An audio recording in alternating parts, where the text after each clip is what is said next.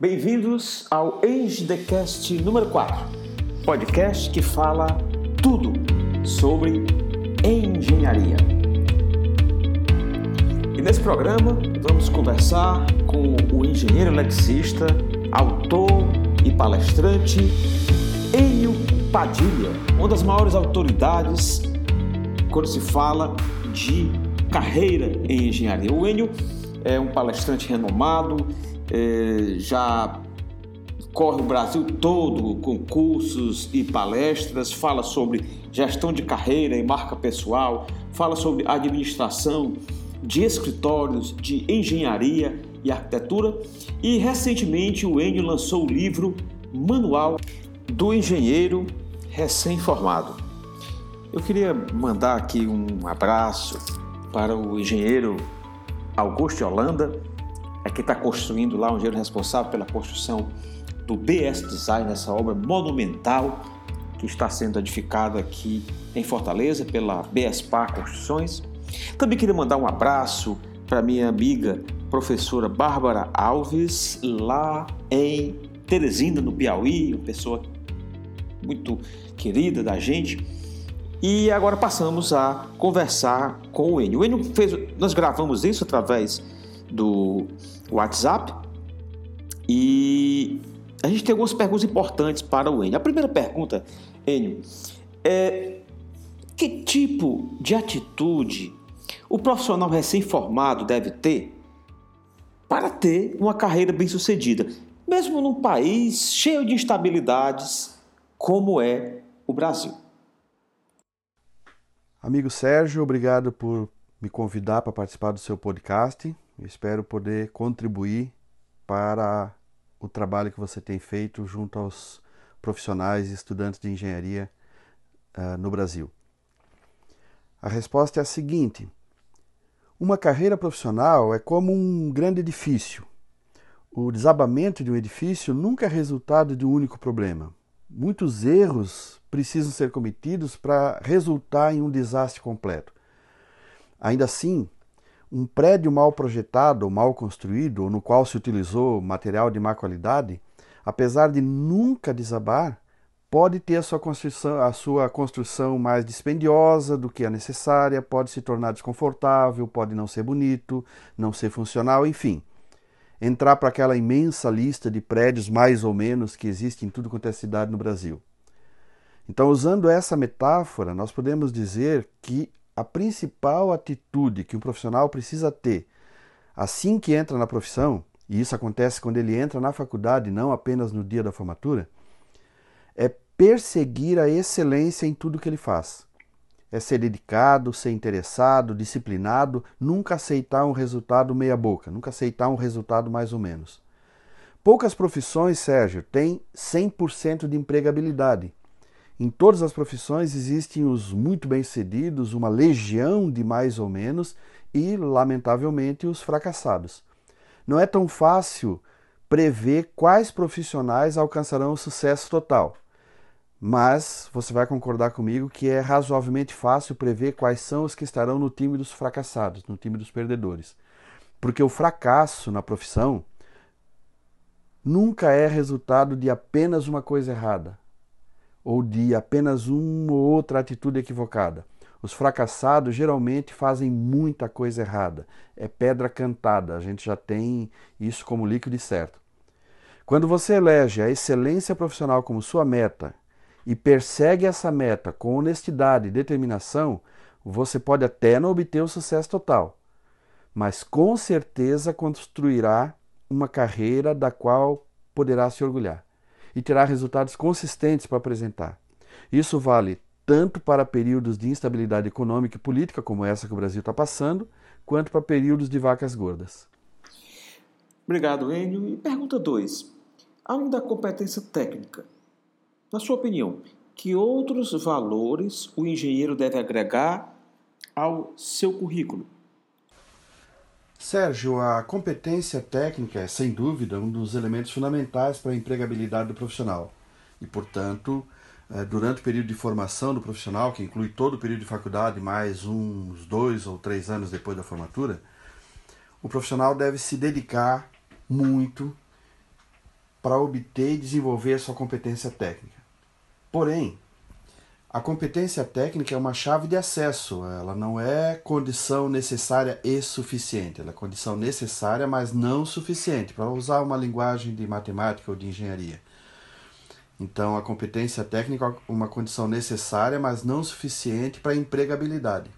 Outras coisas são importantes e são necessárias, como, por exemplo, cultura geral, inteligência emocional, sensibilidade, empatia, humildade, um senso de hierarquia, que é a capacidade de entender os momentos em que o seu trabalho está subordinado ao seu chefe, ou ao seu cliente, ou até mesmo a outros profissionais da área.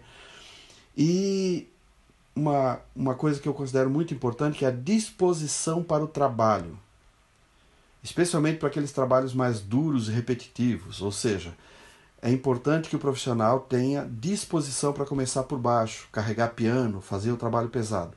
Tudo isso, Sérgio, por incrível que pareça, é avaliado e é percebido pelo, pelo, pelos empregadores no processo de seleção ou de contratação.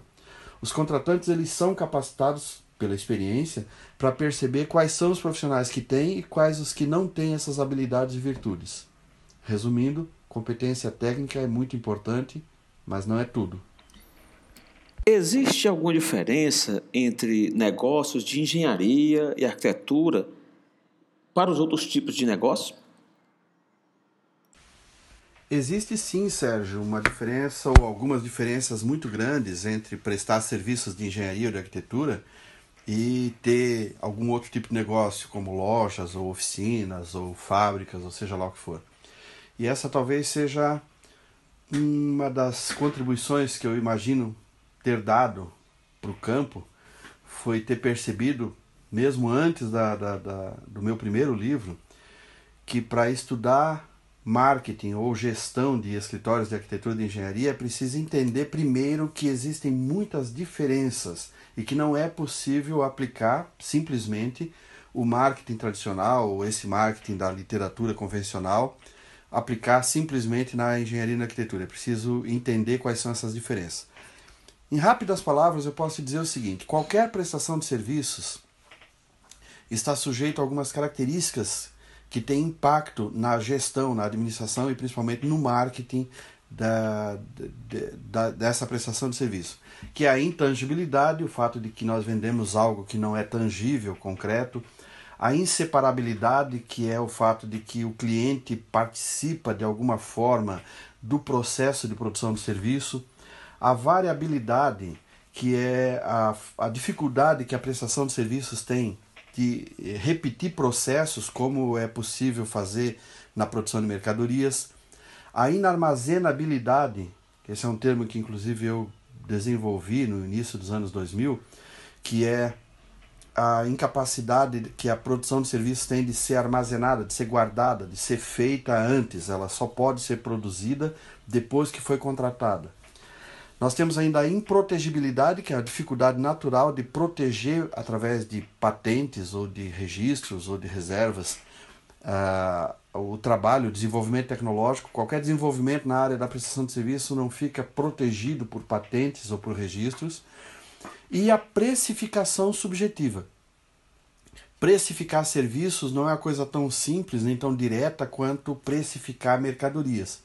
A precificação de mercadorias segue regras que foram desenvolvidas nos últimos, sei lá, 10, 12 mil anos e a prestação e a precificação de serviço é uma coisa muito recente, tem, sei lá, 150, 200 anos, é muito pouco tempo para que a gente tenha aprendido a fazer isso. Então, intangibilidade, inseparabilidade, variabilidade, inarmazenabilidade, improtegibilidade e precificação subjetiva já são é, características da prestação de serviços que impactam o marketing ou a gestão de uma maneira geral da prestação de serviço. Agora, nós, engenheiros e arquitetos, nós ainda somos submetidos a mais outras quatro características que impactam ainda mais a nossa gestão, tornam ainda mais diferente, mais difícil gerir negócios de arquitetura ou de engenharia. Nós to, uh, geralmente prestamos um serviço ou produzimos um serviço que é de consumo restrito, nós não produzimos algo que é de consumo de massa. Então, toda a literatura de marketing convencional que geralmente se aplica ou se debruça sobre produtos de consumo de massa, ela não serve para nós que somos arquitetos ou engenheiros. Nós temos que aprender a lidar com produtos de consumo restrito. Temos que fazer comunicação direta, temos que eh, de uma certa forma pegar cada cliente, cada cliente no laço, né? Na, as técnicas e recursos de, de comunicação de massa não se aplicam não, não nos ajudam. Né? Nós também temos um produto com alto componente intelectual, é, isso torna muito difícil para os nossos clientes ou os potenciais clientes entenderem exatamente o que nós fazemos, qual é o grau de dificuldade, qual é a. Enfim, é, quais são os elementos importantes. Então é muito difícil para o cliente dimensionar corretamente o que nós estamos fazendo. E para isso a gente precisa criar estratégias para fazer com que o cliente avalie coisas que são importantes para nós, porque ele não vai conseguir entender o que nós estamos fazendo exatamente. Então, uma das práticas de contornar essa situação é fazer com que o cliente entenda qual o valor, qual é o resultado que aquilo tem para ele. Né? Porque tentar fazer o cliente entender o que é vai ser sempre muito difícil. Então, tem que fazer o cliente eh, tentar entender para que, que serve. Né? Nós também vendemos um produto que é um produto é, intermediário, nós não vendemos um produto final.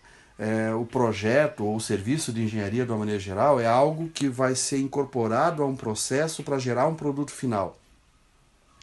Então o cliente o cliente está interessado na casa pronta, no prédio pronto, na máquina funcionando ou na lavoura uh, dando safra. Uh, aquilo que, que nós fornecemos é na verdade um, um tipo de matéria-prima né? Nós vendemos o projeto e o projeto serve para que se faça uma casa, assim como o tijolo, a telha, a areia, o cimento, a brita. Então nós vendemos um produto intermediário. E é muito difícil vender um produto intermediário, porque o produto intermediário tende a não gerar satisfação final no cliente, já que a satisfação do cliente quase sempre está ligada ao produto final. Então veja, veja a dificuldade que nós temos. E além disso, além dessas três características que eu já falei até agora, que é produto consumo restrito, produto com alto componente intelectual agregado, produto que é um produto intermediário, não é produto final, nós ainda temos um, uma última característica que é os clientes não entendem é, exatamente o benefício, as vantagens produzidas por aquilo que nós vendemos para eles. É, em outras palavras, a gente pode dizer que as vantagens e benefícios do que nós fazemos não são evidentes ao cliente.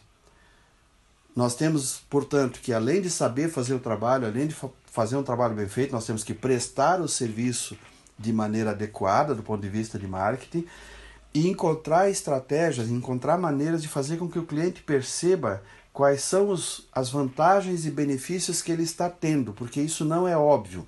E esse é um erro que muitos profissionais cometem, de achar que aquilo que ele está conseguindo enxergar, ele, profissional, o engenheiro consegue enxergar o benefício, ele acha que está todo mundo enxergando. Nem sempre é. O engenheiro estrutural, por exemplo, pode fazer um, uma estrutura delgada, uma estrutura econômica, uma estrutura bonita, uma estrutura que desaparece na construção, dando destaque ao trabalho do arquiteto e ele acha que todo mundo percebe a dificuldade que é fazer a estrutura desaparecer na obra final. Então ele olha para a obra e fala: Nossa, que trabalho fantástico que eu fiz. Mas o cliente às vezes não viu, o cliente está vendo apenas outros aspectos da obra. Então, o fato de que nós vendemos um produto cujas vantagens e benefícios não é evidente para o cliente também é uma coisa que precisa ser considerado.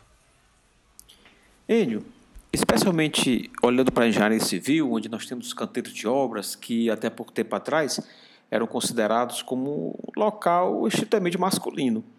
Aí eu pergunto a você, né, especialmente nessa época de empoderamento feminino, você acha que a engenharia é profissão para mulher?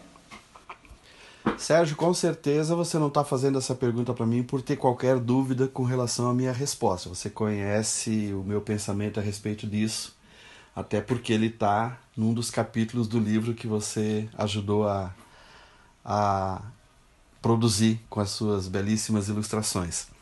Evidentemente que o meu entendimento é de que a engenharia é uma profissão para mulheres, para homens, para qualquer pessoa que tenha o nível de dedicação e interesse para contribuir nesse campo. Eu reconheço que existem algumas dificuldades para as mulheres em diversas situações, mas eu não percebo do ponto de vista objetivo nada na condição feminina que seja um obstáculo ao exercício da, da engenharia no mais alto nível. Então, que sejam bem-vindas as mulheres ao mundo da engenharia e que ajudem a fazer com que a nossa profissão seja cada vez mais dignificada. Você publicou já 10 livros e eu gostaria de saber sobre que temas estes outros livros tratam. Sérgio, vamos começar pelos últimos. Eu escrevi o Manual do Engenheiro Recém-Formado, um livro sensacional, e ele é sensacional, entre outras coisas, porque ele tem as tuas ilustrações, que são muito bacanas e todo mundo curte muito. Esse livro foi lançado em 2015 é, e se destina para estudantes de engenharia da, da segunda metade do curso e engenheiros formados há um, dois ou três anos. Aí nós temos um livro que eu fiz em parceria com o Jean Tozeto, que é Arquiteto 1.0. É um manual do arquiteto recém-formado. Ele foi lançado seis meses depois do, do, do Manual do Engenheiro Recém-Formado. E também é um livro bastante interessante e segue a mesma linha do Manual do, do, do Engenheiro, certo? O primeiro livro que eu escrevi é um livro de marketing para engenharia e arquitetura. Ele é resultado, ou ele é derivado de um curso de especialização em marketing empresarial que eu fiz na década de 90. Depois disso, eu fiz uh, um livro uh, sobre marketing pessoal e imagem pública. Esse livro não existe mais, ele, apesar de ele ter tido duas edições e ter vendido 6 mil exemplares, ele, não, ele foi descontinuado. Uh, hoje, parte desse conteúdo está nos manuais do engenheiro recém-formado e no Arquiteto 1.0.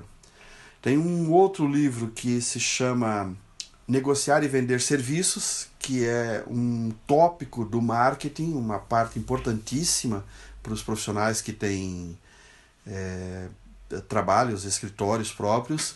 Então, como negociar e vender os seus serviços no mercado. É, e tem um dos livros mais recentes, um dos que eu tenho assim, mais, mais consideração, mais carinho, é o livro Administração de Escritórios de Arquitetura e de Engenharia. É, desde, desde que eu escrevi o primeiro livro, eu tenho a, a convicção de que você precisa administrar bem os seus negócios. Eu, eu cheguei à conclusão de que os escritórios de arquitetura ou de engenharia eles enfrentam problemas derivados não da falta de conhecimento técnico, ou da falta de, de, de capacidade do profissional de fazer o trabalho como engenheiro. Quase todos os escritórios que têm problemas, o problema é de administração. Ou é de gestão do processo produtivo, ou é gestão financeira, ou é gestão de recursos humanos, ou é marketing, é tudo tem a ver com administração.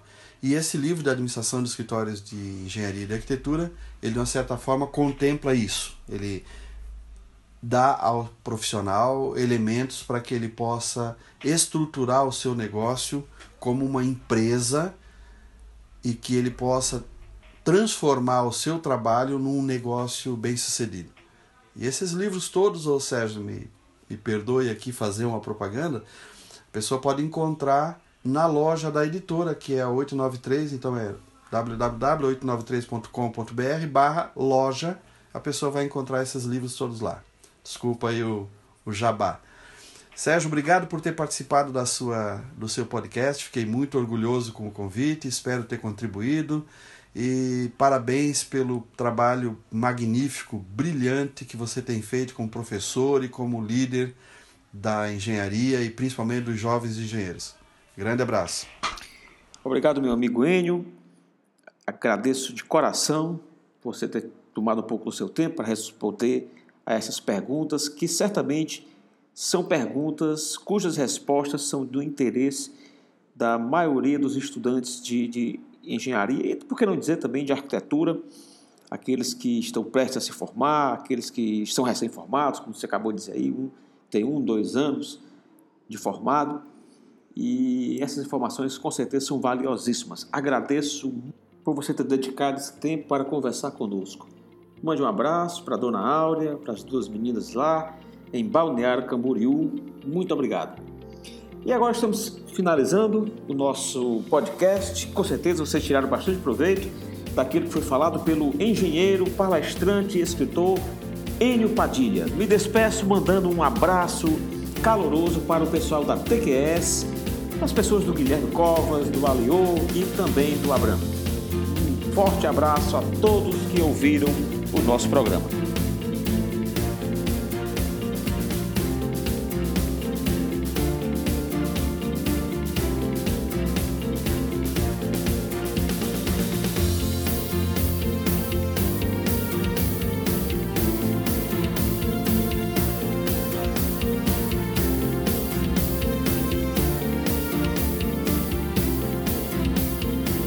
Você pode assinar o EngDcast na iTunes Store e também através do aplicativo de podcasts da Apple. Também através do aplicativo do SoundCloud ou diretamente na página do SoundCloud na internet.